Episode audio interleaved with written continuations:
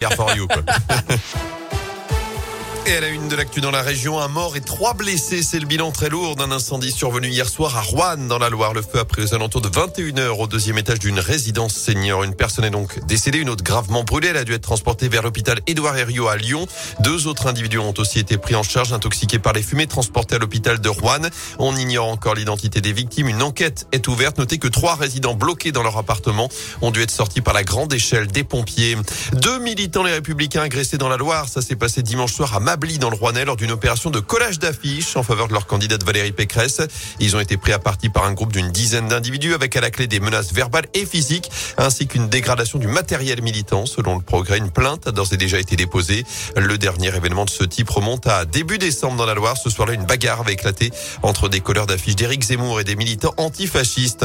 Dans l'un, le domaine nordique de Surlian rouvre aujourd'hui aux skieurs au Grand Colombier après l'éruption d'un 4x4 resté coincé sur les pistes dimanche. Selon le progrès, plusieurs plaintes ont depuis été déposées par la station, par le pisteur pris à partie, mais aussi par le conducteur du véhicule qui poursuit les gendarmes pour non-assistance à personne en danger. Ces enfants étant restés sur place pendant la durée de l'interpellation. La France réclame une réunion d'urgence du Conseil de sécurité des Nations Unies alors qu'Emmanuel Macron dénonce, je cite, une violation unilatérale des engagements internationaux de la Russie. Après les propos du président russe Vladimir Poutine a reconnu hier soir lors d'une allocution l'indépendance des régions séparatistes pro-russes d'Ukraine. Il a même ordonné à son armée d'entrer sur ces territoires pour, je cite, maintenir la paix.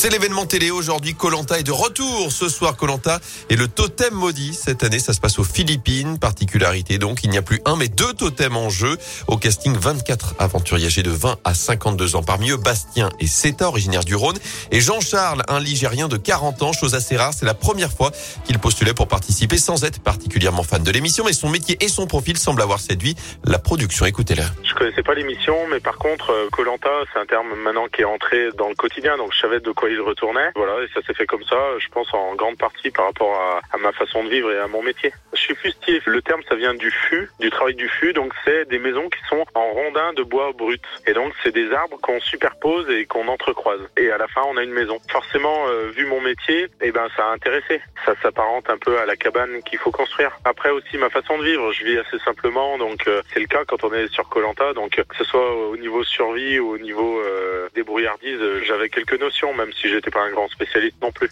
Et Colanta et le totem maudit, c'est ce soir à 21h10 sur TF1. Il y aura aussi du foot à suivre à la même heure. L'équipe de France féminine affronte les Pays-Bas, championne d'Europe en titre. Dernier match du tournoi de France au Havre. C'est une compétition amicale. Et puis chez les garçons, place à la Ligue des Champions. Lille est à Londres ce soir pour défier Chelsea, tenant du titre de la compétition en huitième de finale à l'Est à partir de 21h.